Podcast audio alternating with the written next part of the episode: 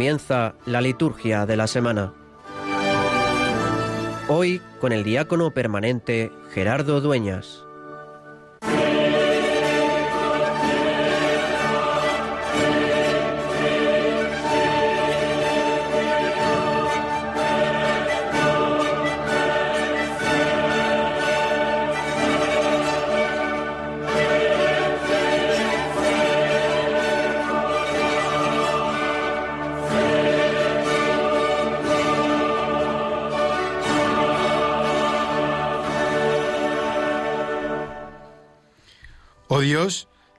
Que nos has propuesto a la Sagrada Familia como maravilloso ejemplo, concédenos con bondad que imitando sus virtudes domésticas y su unión en el amor, lleguemos a gozar de los premios eternos en el hogar del cielo.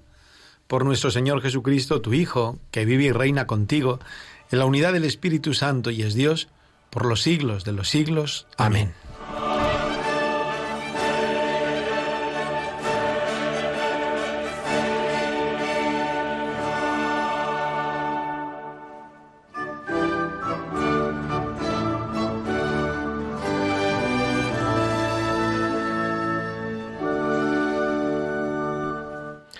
Cada noche, al terminar el día, la liturgia de la Iglesia nos invita a rezar con las palabras del anciano Simeón, que a los ocho días de nacer, sus, cuando se cumplieron los días de la purificación, pasados primero la imposición del nombre y a los cuarenta días en el templo de Jerusalén, el niño Jesús con sus padres fue tomado en brazos por este anciano que dijo el nunc dimitis, que solemos decir en latín, el ahora Señor, según tu promesa, puedes dejar a tu siervo irse en paz, porque mis ojos han visto a tu Salvador, a quien has presentado ante todos los pueblos, luz para alumbrar a las naciones y gloria de tu pueblo, Israel.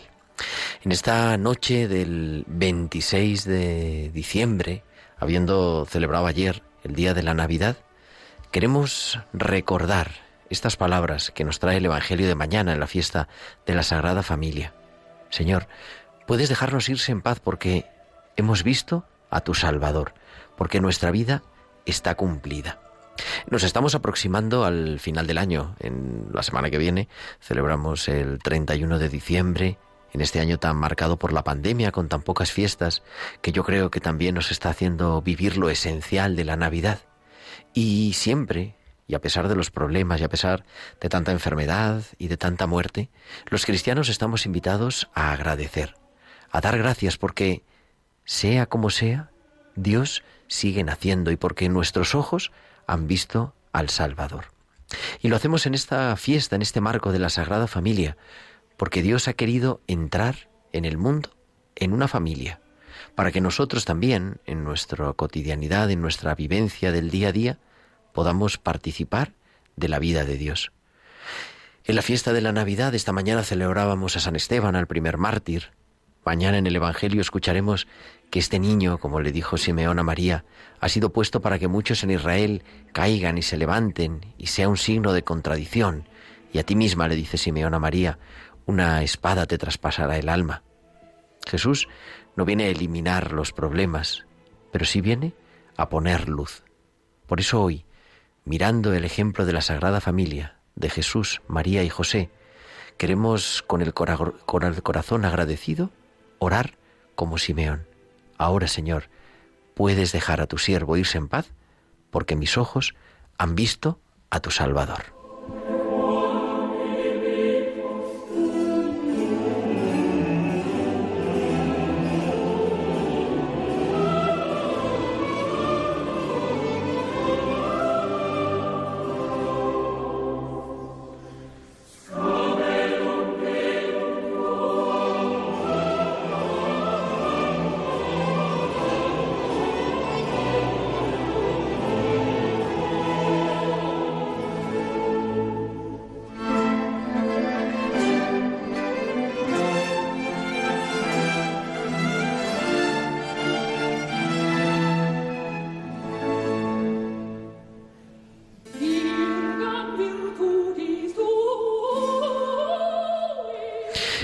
Las nueve y cinco, las ocho y cinco en Canarias. Feliz Navidad, queridos oyentes.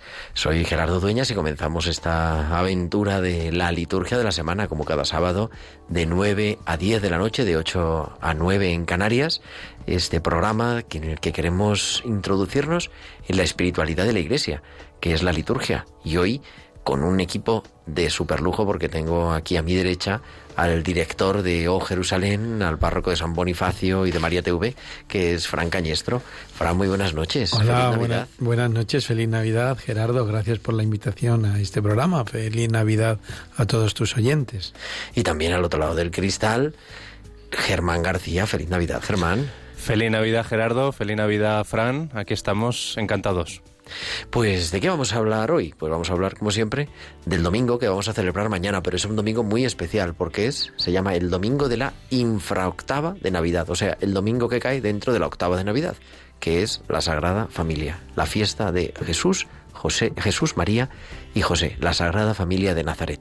Y vamos a hablar del calendario de esta semana en el que estamos prácticamente toda la semana en la octava y que culminaremos el próximo 1 de enero de 2021 que ya estamos en 2021, señores, casi casi, con la fiesta de Santa María, Madre de Dios.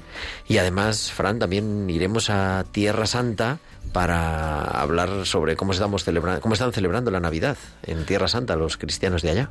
Claro, es un es el lugar, ¿no? De la Madre de la la iglesia. La iglesia nace allí, en la Tierra Santa. El primer sacrificio ofrecido por nuestros señores en Tierra Santa es Jerusalén. Y sobre todo en este tiempo que estamos contemplando el nacimiento de Jesús en Belén, la Natividad, sobre todo la Basílica de la Natividad, que ha sido restaurada de una manera magnífica. Y como siempre también, a ver si nos recuerdas, Fran, ahora ya que le tenemos aquí, vamos a utilizar a Fran. Vamos a que nos recuerde cómo os podéis poner en contacto con nosotros pues pueden comunicarse con nosotros con sus comentarios en nuestro correo electrónico liturgia de la semana 1 con número arroba radiomaria.es y en las redes sociales, en Facebook somos Radio María España, en Twitter arroba Radio María España. Escrito S, S con mayúscula, P, A y N, claro, ya todo el mundo lo sabe, ¿verdad? Y pueden publicar sus comentarios con el hashtag pues almohadilla liturgia semana.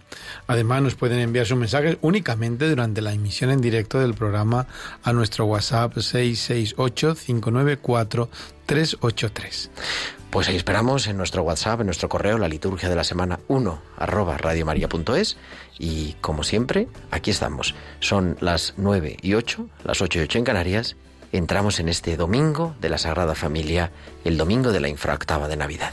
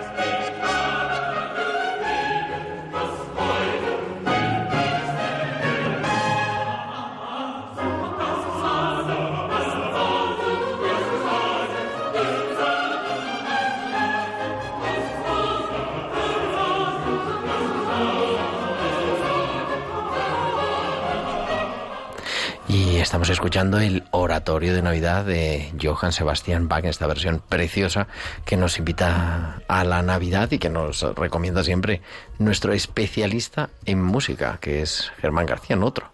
Y nos introducimos así en este domingo, digo, de la infraoctava de Navidad, el domingo que coincide entre el 25 y el 1 de enero, entre el 25 de diciembre y el 1 de enero. El domingo que cae, en ese día se celebra la fiesta de la Sagrada Familia, Jesús, María y José, de la que se proponen, dice el martirologio romano, santísimos ejemplos a las familias cristianas y se invocan los auxilios oportunos.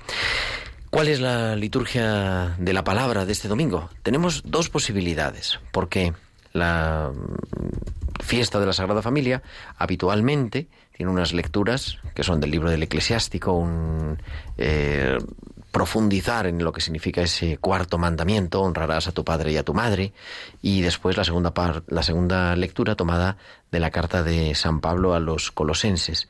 Pero también en este año B, en el que estamos en el año dos, final del 2020 y comienzo del 2021, en el ciclo B, el ciclo que seguimos al evangelista Lucas, la liturgia nos propone otras lecturas alternativas, que son las que hoy os invito a que podamos reflexionar, pero los que vayan a la celebración de la Eucaristía pueden escuchar o esta que hemos dicho de Eclesiástico y Colosenses, o las que vamos a comentar del libro del Génesis y de los Hebreos, que habla sobre todo del profeta, del patriarca Abraham. La lectura de Génesis 15 es la llamada de Abraham. Abraham que tiene la promesa de la descendencia. Nos remite a esa época de los patriarcas en la que Dios irrumpe en la historia de un desconocido hasta ahora en la Biblia, que es en definitiva prototipo de la erupción de Dios en medio de la humanidad. Dios llama a Abraham y su llamada pone en movimiento al elegido, al llamado. Lo invita a dejar su tierra, a dejar la casa de su padre, para emprender una aventura por la cual la vida de este hombre adquiere una nueva dimensión. Y el texto que nos propone la primera lectura de hoy nos refiere a uno de los momentos más importantes en la historia de la salvación, del encuentro de Dios con el ser humano. Se trata de la alianza o el pacto de Abraham. Es Dios quien toma la iniciativa. Mm, Abraham recibe la promesa de un descendiente, de, ese, de su descendencia que va a ser como las estrellas del cielo, incontable. Pero van pasando los años y no hay indicios de que esto sea realidad. Y sin embargo Dios ratifica su promesa y realiza lo que promete. El Señor visitó a Sara como lo había dicho y obró en ella conforme a su, proez, a su promesa. Nace Abraham cuando era anciano, el hijo que le había anunciado el Señor y que Dios le ha regalado. Y incluso Dios le cambia el nombre. De Abraham pasará a llamarse Abraham. Y a, este, a esta primera lectura respondemos con el Salmo, que este domingo es el Salmo 104. El Señor es nuestro Dios, se acuerda de su alianza eternamente.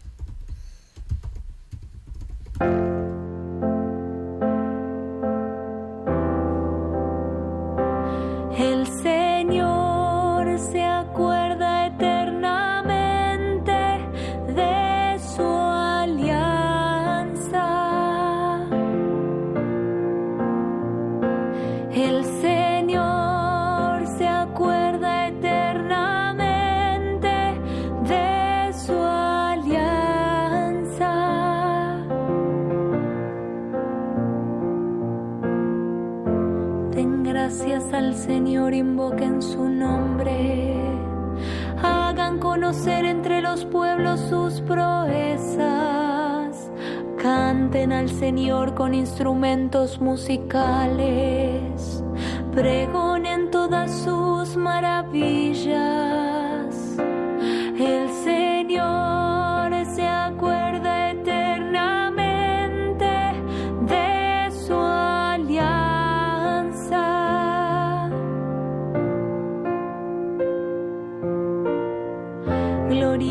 Su santo nombre.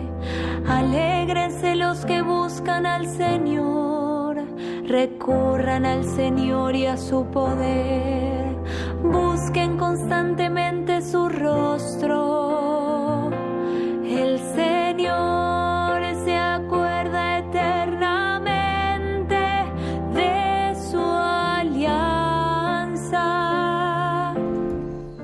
Y en estas lecturas del año B, la segunda lectura está tomada de esa gran homilía que dicen los exégetas, que es la carta a los hebreos del el famosísimo capítulo 11, donde yo invito a nuestros oyentes a que lo podáis leer directamente en la Biblia, porque va haciendo un recorrido de toda la Sagrada Escritura, comenzando por fe.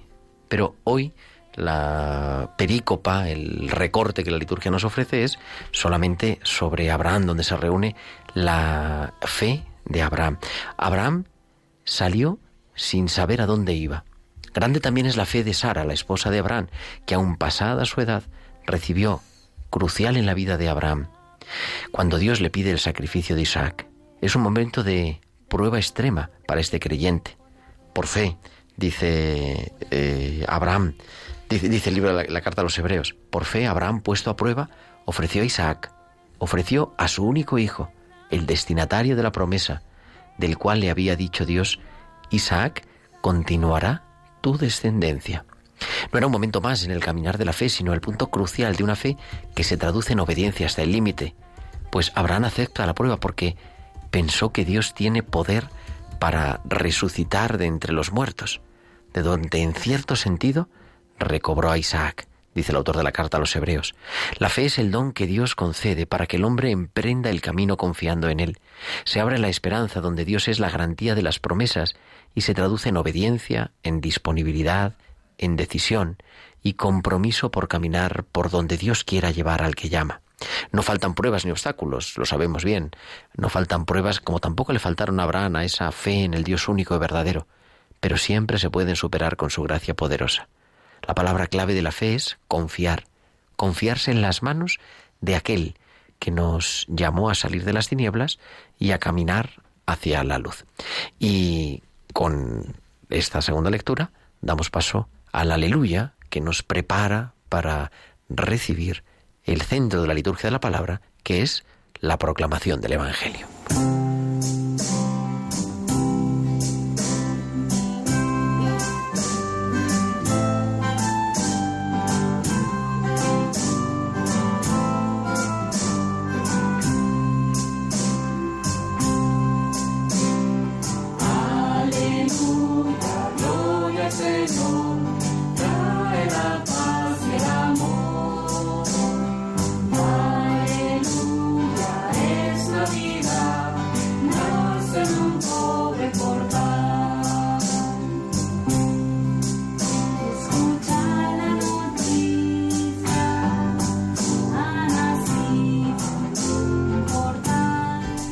El Evangelio de esta fiesta del Domingo de la Sagrada Familia, en este año B, está tomado del capítulo 2 del evangelista San Lucas. Cuando se cumplieron los días de la purificación, según la ley de Moisés, los padres de Jesús lo llevaron a Jerusalén para presentarlo al Señor, de acuerdo con lo escrito en la ley del Señor.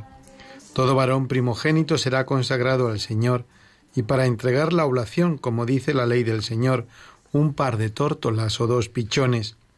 Había entonces en Jerusalén un hombre llamado Simeón, hombre justo y piadoso, que aguardaba el consuelo de Israel, y el Espíritu Santo estaba con él. Le había sido revelado por el Espíritu Santo que no vería la muerte antes de ver al Mesías del Señor. Impulsado por el Espíritu fue al templo. Y cuando entraban con el niño Jesús sus padres para cumplir con él lo acostumbrado según la ley, Simeón lo tomó en brazos y bendijo a Dios diciendo Ahora, Señor, según tu promesa puedes dejar a tu siervo irse en paz, porque mis ojos han visto a tu Salvador, a quien has presentado ante todos los pueblos, luz para alumbrar a las naciones y gloria de tu pueblo Israel. Su padre y su madre estaban admirados por lo que se decía del niño. Simeón los bendijo y dijo a María su madre, Este ha sido puesto para que muchos en Israel caigan y se levanten, y será como un signo de contradicción, y a ti mismo una espada te traspasará el alma, para que se pongan de manifiesto los pensamientos de muchos corazones. Había también una profetisa, Ana, hija de Fanuel, de la tribu de Aser, ya muy avanzada en años. De joven había vivido siete años casada y luego viuda hasta los ochenta y cuatro, no se apartaba del templo sirviendo a Dios con ayunos y oraciones noche y día. Presentándose en aquel momento, alababa también a Dios y hablaba del niño a todos los que aguardaban la liberación de Jerusalén. Y cuando cumplieron todo lo que prescribía la ley del Señor, Jesús y sus padres volvieron a Galilea, a su ciudad de Nazaret. El niño, por su parte, iba creciendo y robusteciéndose, lleno de sabiduría, y la gracia de Dios estaba con él. Y para comentarnos el Evangelio de esta fiesta de la Sagrada Familia, tenemos ya al otro lado de la línea, al que deseamos feliz Navidad, al capellán del Hospital de Canto Blanco en Madrid, Carlos Bastida. Muy buenas noches. En medio de las festividades de la Natividad del Señor, esta fiesta de la Sagrada Familia nos viene a decir que Jesús nació en el seno de una familia que su inicio en la vida fue como el de cualquiera de nosotros. Es un buen día para dar gracias a Dios por nuestras familias, por nuestros padres, por nuestros hijos. Formar una familia es una vocación, una llamada y un compromiso. La familia es una iglesia doméstica y es importante que en este día reflexionemos y miremos si es nuestra familia presencia de Dios entre los hombres. Para esto, las lecturas que hoy nos ofrece la Iglesia nos ayudan a pensar si vivimos, si actuamos, si nos sentimos como verdadera familia humana y cristiana. Si vivimos realmente nuestra familia como una vocación, como una verdadera y sincera respuesta a los grandes interrogantes del hombre. ¿Quién soy? ¿Cómo soy? ¿Hacia dónde quiero ir? Respuesta que nos lleva a vivir nuestra fe dentro de la familia, para ser reflejo del amor de Dios en el mundo. San Pablo da respuesta a esos interrogantes. Nos ofrece un programa perfecto de comunidad que nosotros podemos aplicar a la familia. Comprensión, bondad, humildad, mansedumbre, paciencia, perdón, agradecimiento, paz. Todas estas actitudes son la base de una familia, de una verdadera familia cristiana. El amor es el vínculo de la unidad perfecta. Como el propio Pablo dice, el amor que es el ceñidor de la unidad consumada. Pocos son los pasajes del Evangelio que nos presentan la infancia de Jesús. Este es uno de esos pocos y realmente muy relevante.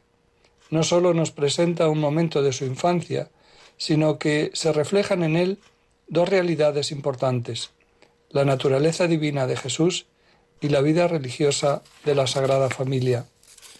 San Lucas nos presenta a una familia creyente que cumple con lo que Dios ha mandado.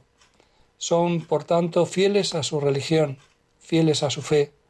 Y en ese momento se encuentran San, con Simeón y Ana, dos profetas de este tiempo, fieles también a los mandatos que Dios dio a su pueblo a través de Moisés. Simeón y Ana reconocen en ese niño al Mesías esperado. Los dos son hombre y mujer de Dios que dedican su vida al templo, hombres y mujeres de oración y servicio.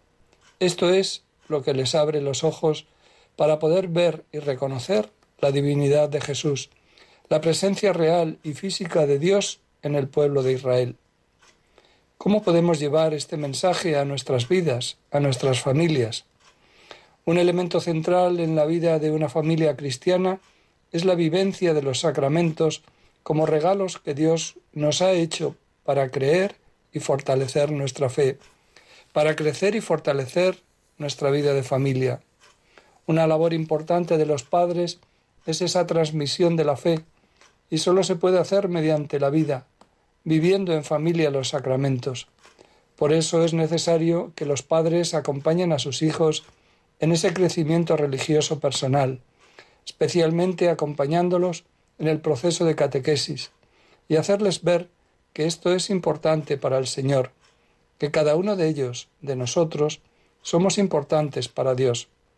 La familia debe ser la que transmita a sus hijos que la Eucaristía se vive en nuestros hogares, no como una imposición, sino como el momento de la semana o del día en que estamos unidos a Dios y recibimos la palabra y el alimento espiritual, pero especialmente que todo esto que recibimos se tiene que vivir en el día a día, en casa y en cualquier lugar en el que estemos, siendo reflejo de lo que vivimos en la Eucaristía, siendo reflejo del amor de Dios. La familia debe, con la vivencia de la Eucaristía, ser reflejo de ese programa de comunidad que hemos visto en la segunda lectura, programa de vida basado en el amor, amor que emana de la relación de Dios con los hombres a través de los sacramentos vividos en la familia. La familia debe ser también escuela de vida y de visión del mundo.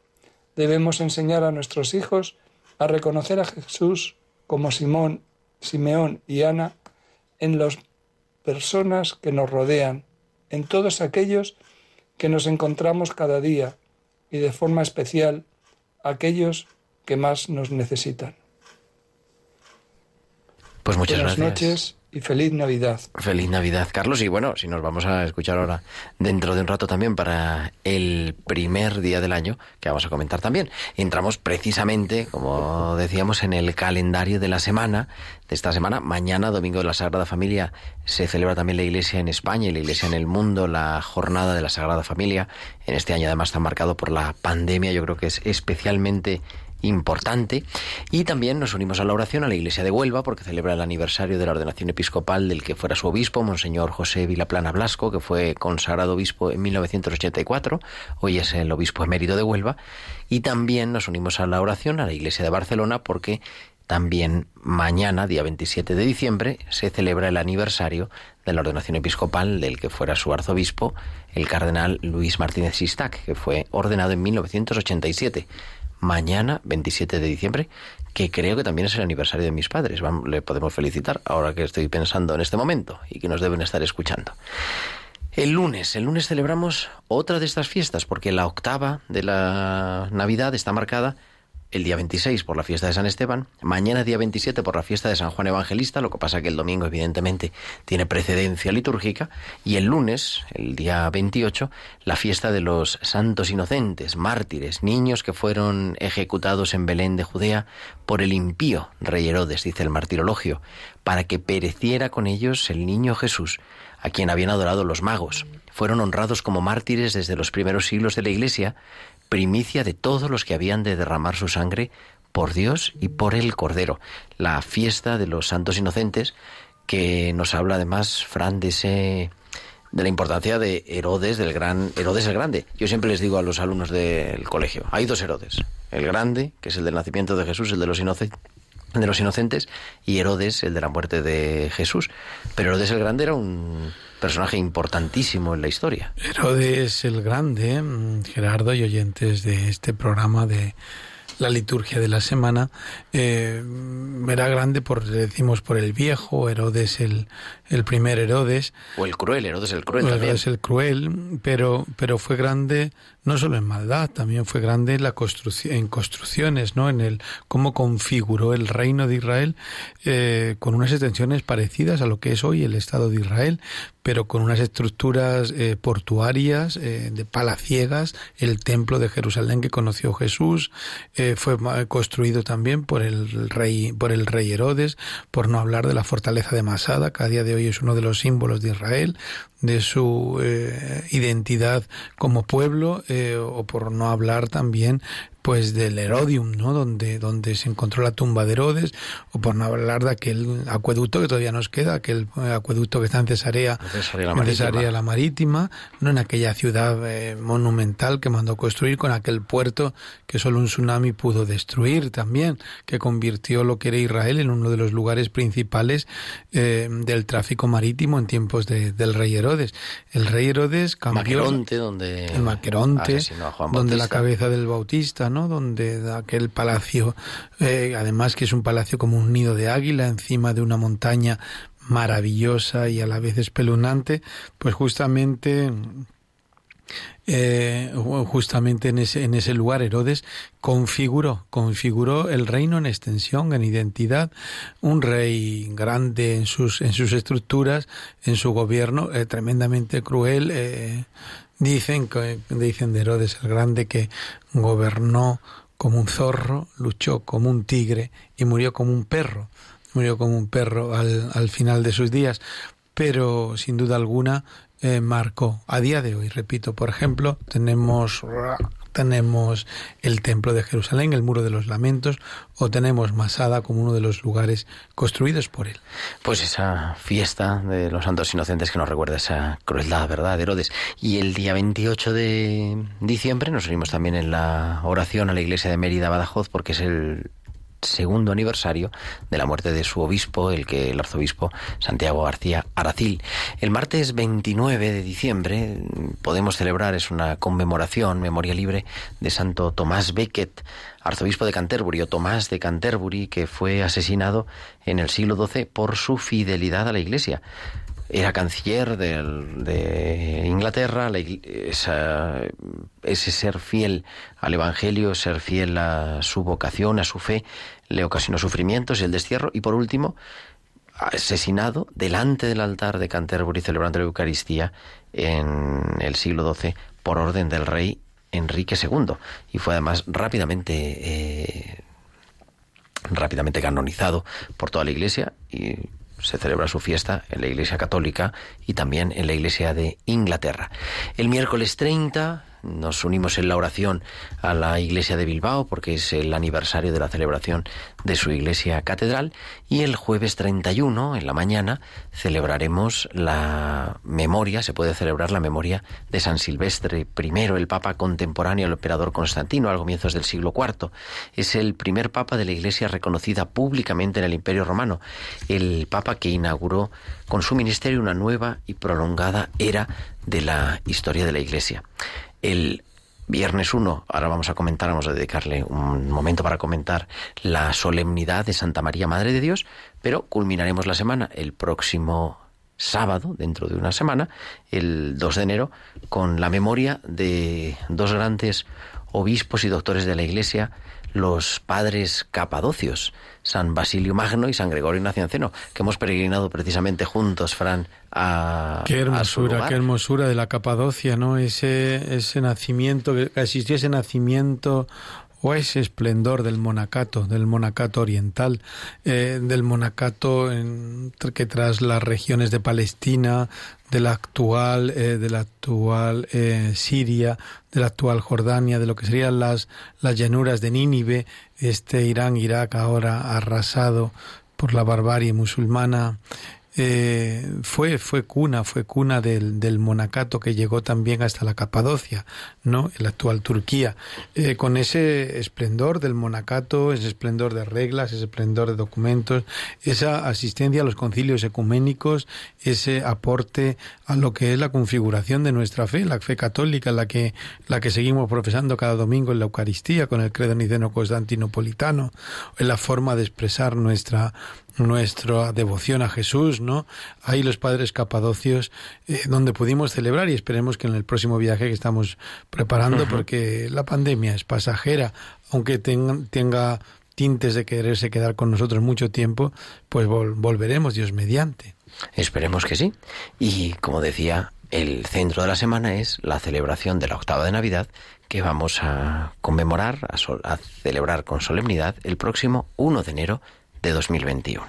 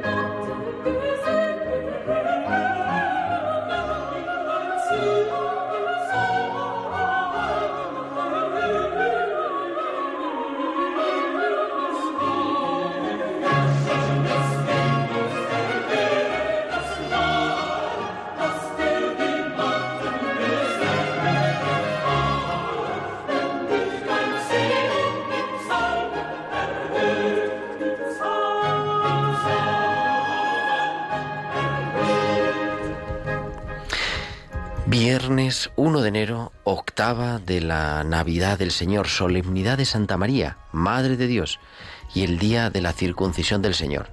Los padres del concilio de Éfeso, que también se visitan en el mismo viaje, precisamente. El concilio, el Éfeso, el lugar de la Éfeso es una de las grandes ciudades organizadas, eh, organizadas no, eh, conservadas eh, del, del, Imperio Romano, que tiene la gran basílica de la Ceotocos. ¿sí? La segunda parte, eso no, quizás lo sepan nuestros oyentes, los oyentes de este programa están muy versados en liturgia, pero la segunda parte del Ave María se es precisamente la que eh, la fe mariana eh, profesada en Éfeso, valga la, valga la expresión. La primera parte del Ave María es el saludo del ángel a, a la Virgen en Nazaret y la segunda parte es como eh, la oración y la piedad popular eh, hizo suya y difundió con esta oración que, rezamos eh, cada día y sobre todo en el Ángelus y más todos los oyentes de Radio María en, en, Éfeso, en aquella gran basílica que, que a día de hoy también podemos visitar. Y es la fiesta de este del 1 de enero, Santa María, Madre de Dios, ruega por nosotros pecadores ahora, y en la hora de nuestra muerte. Amén. Y en ese día además se celebra la Jornada Mundial por la Paz. Se ha publicado hace poquito, la semana pasada creo, hace diez días, el mensaje de la Jornada Mundial por la Paz del Papa Francisco. La liturgia de la palabra de este 1 de enero es una bendición preciosa del libro de los números, lo que se llama la bendición aronítica, porque eh, el Señor habla a Moisés y le dice, di Aarón que se bendigan así. El Señor te bendiga y te proteja ilumine su rostro sobre ti y te conceda su favor. El Señor te muestre su rostro y te conceda la paz. Una bendición preciosa, antiquísima, además que luego popularizó, retomó San Francisco de Asís. Y este día, a esta primera lectura, respondemos con el Salmo 66. Que el Señor tenga piedad y nos bendiga.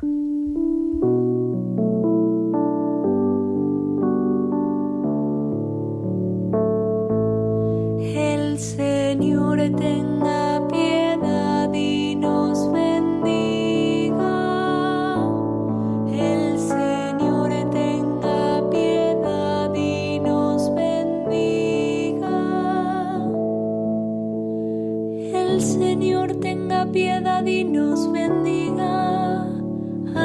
brillar su rostro sobre nosotros para que en la tierra se reconozca su dominio y su victoria entre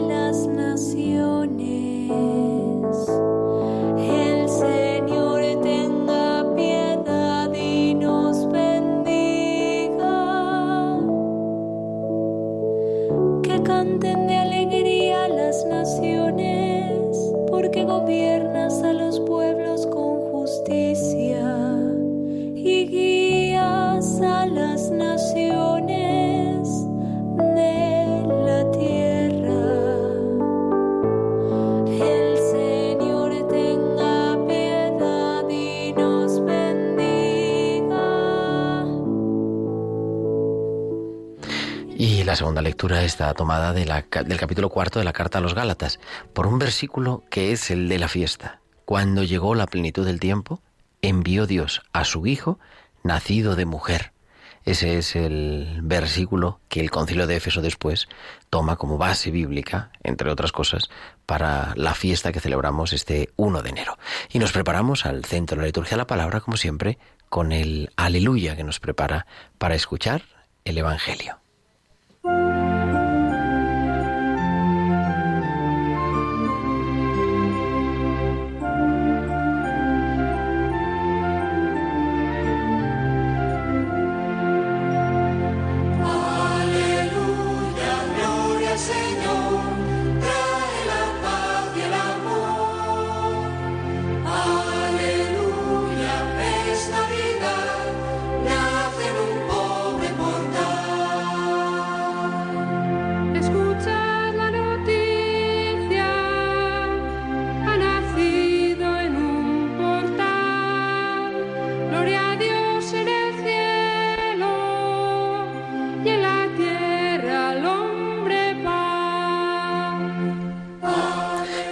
Evangelio de este día 1 de enero está también tomado del capítulo 2, pero un poquito antes del que hemos leído para la Sagrada Familia, Fran, el versículo del 16 al 21.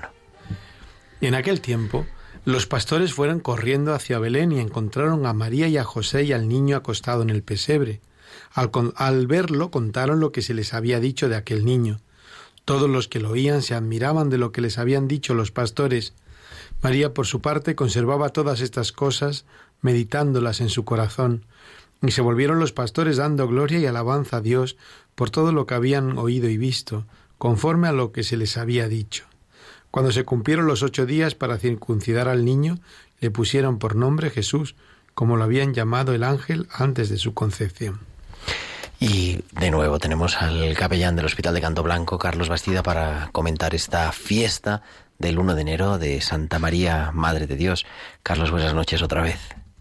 Comienza 2021, un nuevo tiempo de gracia para darnos cuenta una vez más de la presencia de Dios que se empeña en santificar el tiempo de nuestra vida con su amor providente, siempre actuando en nuestro favor.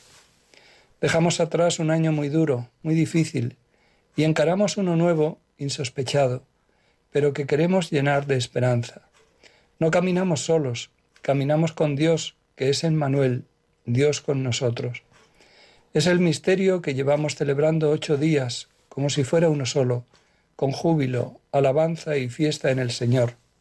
Hoy, en la octava de la Navidad, la liturgia nos muestra de nuevo este misterio de amor para contemplarlo desde la Madre, que lo ha hecho posible, modelo de acogida de este acontecimiento de vida y salvación, iniciativa del Dios que nunca abandona la obra de sus manos.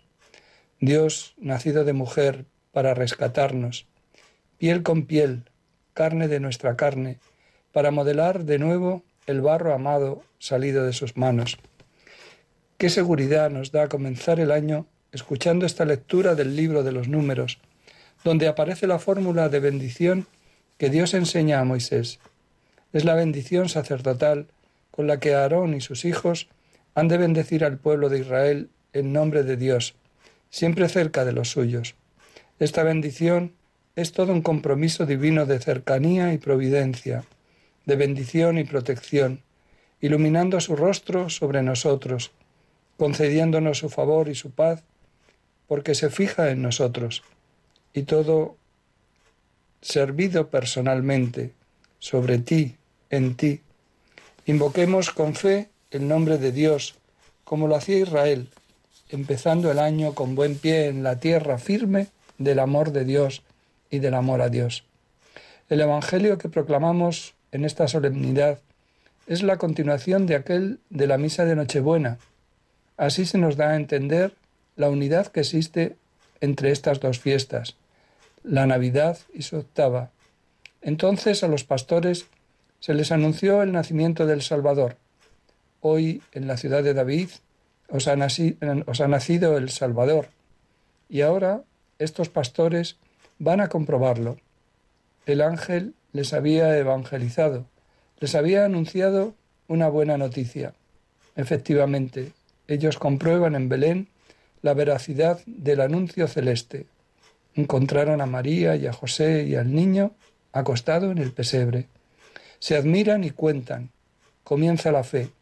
María, por su parte, guardaba todas estas cosas, meditándolas en su corazón. María, la Madre, está viviendo la Navidad. La Navidad acontece en el corazón de aquel que tiene ojos grandes para admirar y dejarse seducir a la vez por tan humilde y sublime misterio. María interioriza este misterio inefable y lo tamiza a la luz de Dios que habla en el corazón, verdadero pesebre, donde el Emmanuel quiere encontrar sitio y recostarse, quedarse. En María, la Virgen contemplativa, está la clave para vivir la Navidad como misterio permanente en nuestra vida.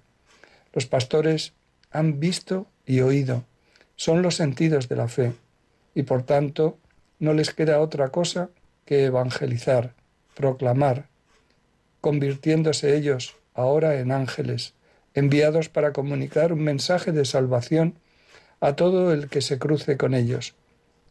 Por ellos y desde ellos creemos también nosotros.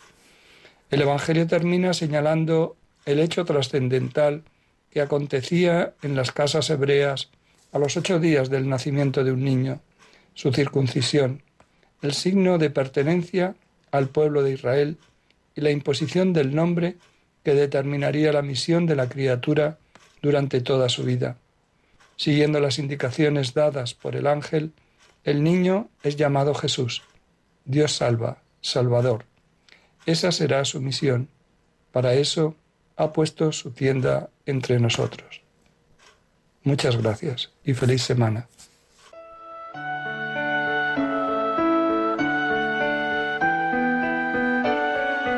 Si nos hubieran preguntado cómo iban a ser los primeros momentos del verbo hecho carne, nunca hubiéramos pensado en su nacimiento en un pesebre entre animales, en suma pobreza y desamparo. Y sin embargo, esa era la Navidad que Dios quería, para enseñarnos que ninguna dificultad o rechazo iban a impedir al Hijo de Dios venir al mundo a salvarnos tampoco va a dejar de nacer Jesús en nuestros corazones esta Navidad, pues quiere seguir acompañándonos en estos momentos difíciles e iluminar nuestras vidas como hizo con los pastores de Belén y los magos de Oriente. Ayúdanos a transmitir la buena noticia de su nacimiento con tu oración, compromiso voluntario y donativo. Colabora Puedes hacerlo sin moverte de casa, con una simple llamada, llamando al 91 822 8010 o a través de nuestra página web www.radiomaria.es, donde verás los números de cuenta a donde podrás realizar una transferencia bancaria o a través de pasarela de pago con tarjeta. Además, tenemos disponible el método de pago Bizum. Y si quieres que tu donativo desgrabe, no olvides indicar tus datos personales como tu NIF. Así, con tu ayuda, podremos llegar al corazón de todos los hombres y decirles, ¡Feliz Navidad! Pues es muy importante para celebrar la Navidad y prepararnos para recibir este año la, participar en la campaña de Radio María. Como nos decía Yoli, llamando por teléfono al 91 822 8010 o entrando en la página web en radiomaria.es.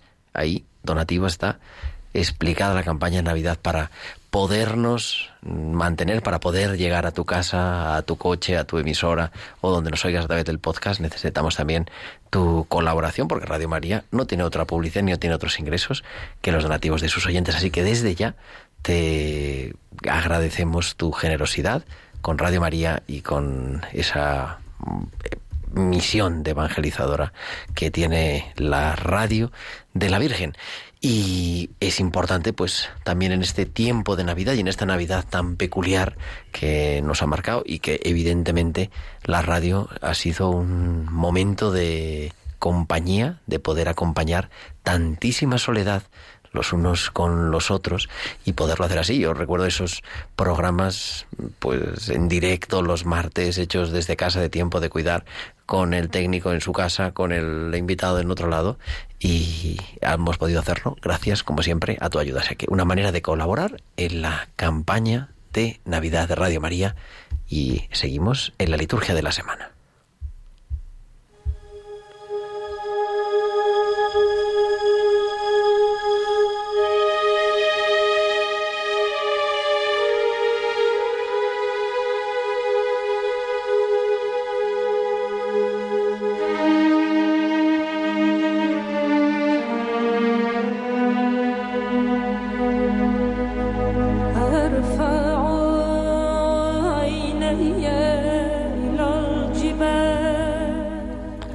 Mis ojos a los montes. Inmaculada Rodríguez Torné, muy buenas noches. Con la directora de la revista Tierra Santa, doctora en Biblia, eh, doctora en todo lo que se puede ser doctor, menos en medicina, y especialista en Tierra Santa. Y tenemos aquí también hoy que nos acompaña, le saludo de nuevo a Fran Cañesto, el director de O Jerusalén. Buenas noches de nuevo, Fran. Eh, buenas noches, Gerardo. Buenas noches, Inmaculada. Buenas noches, Fran.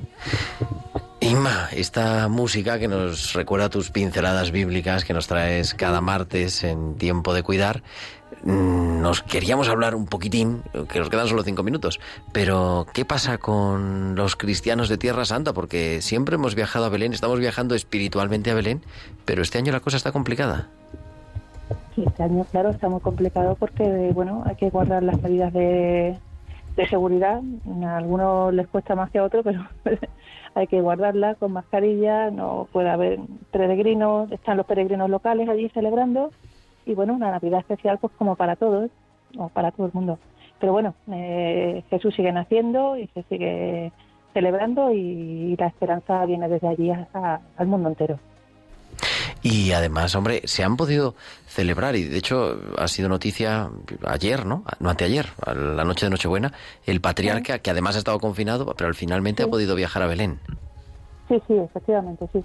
No se ha podido hacer como con la solemnidad de otros años, pues que iba e incluso la, policía de, Israel un poco acompañando a caballo, la eh, policía palestina también recibiendo a caballo. No se ha podido hacer todo eso, ¿no?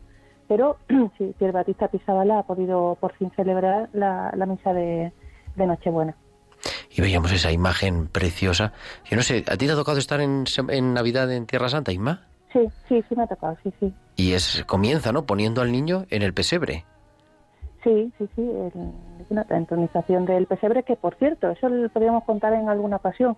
La imagen del pesebre del niño, tanto la que está acostadito con las manos eh, juntas como la otra, no sé si sabrán los oyentes que son imágenes españolas encargadas por un franciscano a España, se hicieron en, en una casa que la sigue haciendo actualmente. fue un regalo prácticamente, podemos decir, de España, ideado en España esa figura.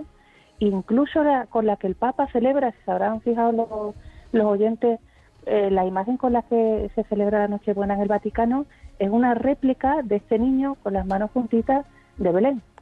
Así que ahí estamos España muy presente. ¿eh? Qué bueno, no, no, no, la verdad que es que es un... Hombre, en eso y en Tierra Santa hay tantas cosas, con la, a través de la estrella. la estrella también, la estrella de... Te, rompa, la, estrella, la estrella de Belén también regalo de, España. Así que bueno, ahí estamos. Y, y, ahí centrándonos también en regalos de España, los peregrinos de España también han financiado la restauración de una de las columnas maravillosas de la Basílica de la Natividad, aquella basílica constantiniana, ¿no? Sí, sí, efectivamente, sí.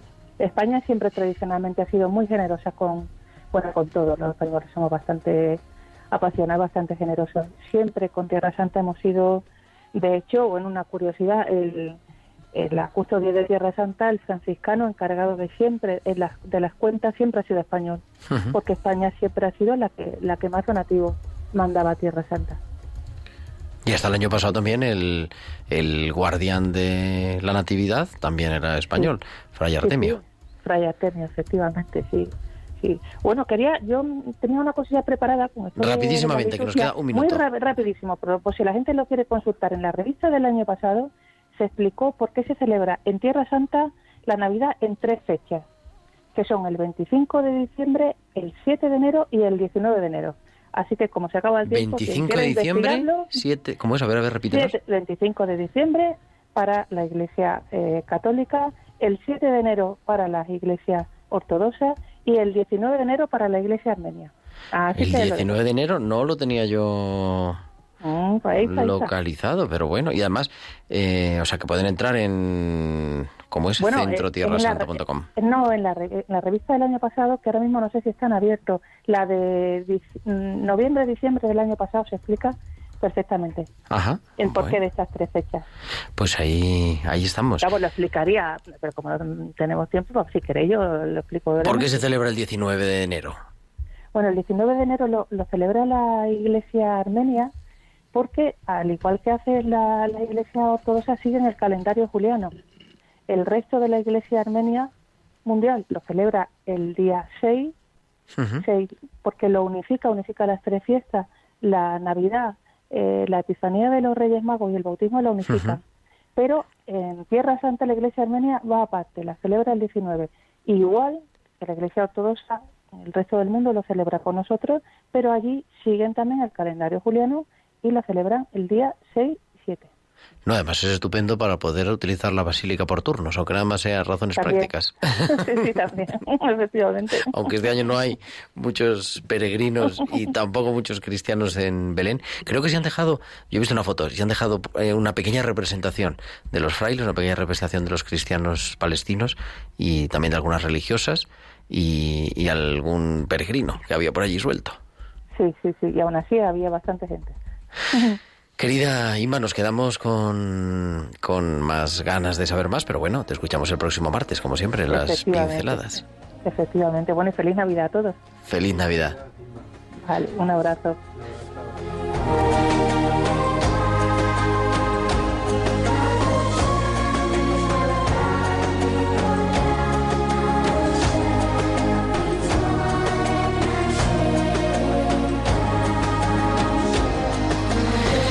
Pues nos llegan un montón de mensajes también a nuestro WhatsApp. Nos dice Bárbara que tiene a su madre ingresada, pero que está estable y que la van a extubar si todo va bien en estos días, así que pidamos por ella. Nos escribe Joaquina diciendo que felicidades por nuestro programa y por tener también aquí a Fran.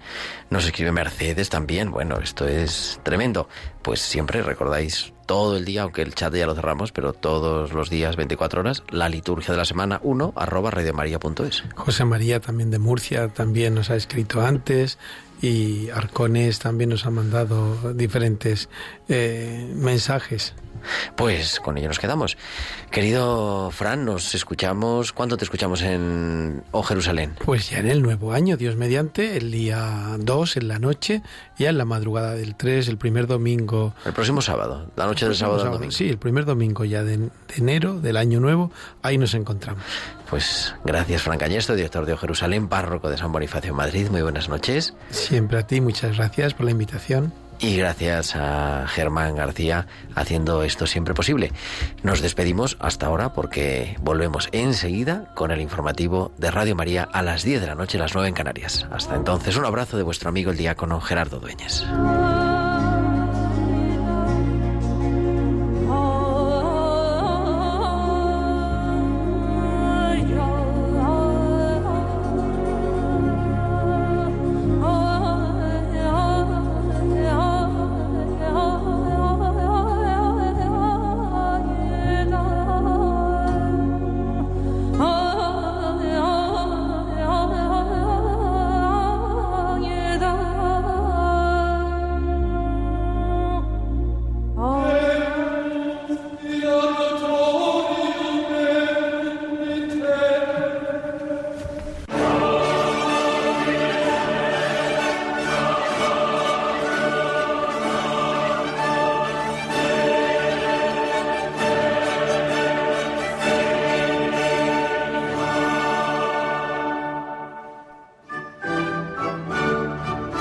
Escuchado la liturgia de la semana con el diácono permanente Gerardo Dueñas.